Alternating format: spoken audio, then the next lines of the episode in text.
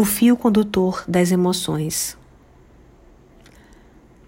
Nossas conexões são como bordados, com traços marcantes indo e vindo entre mãos e histórias.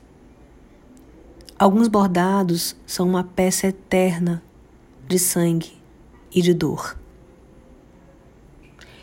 Eu escrevi essa citação para começar a falar sobre o fio condutor das emoções. O fio condutor de emoções é algo que nos direciona para padrões de comportamentos, na maioria das vezes pouco ou quase nada percebido por nós.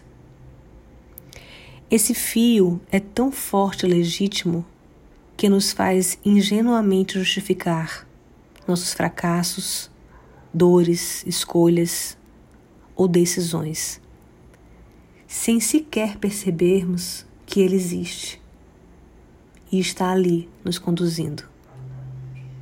Mas cada um de nós tem um fio condutor e ele sempre estará ali, no nosso modo de ver, ouvir, sentir e experimentar o mundo e a nós mesmos.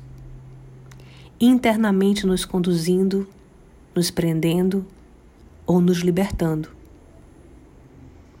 Porém, um fio condutor só consegue nos libertar se conseguirmos enxergá-lo e aceitá-lo.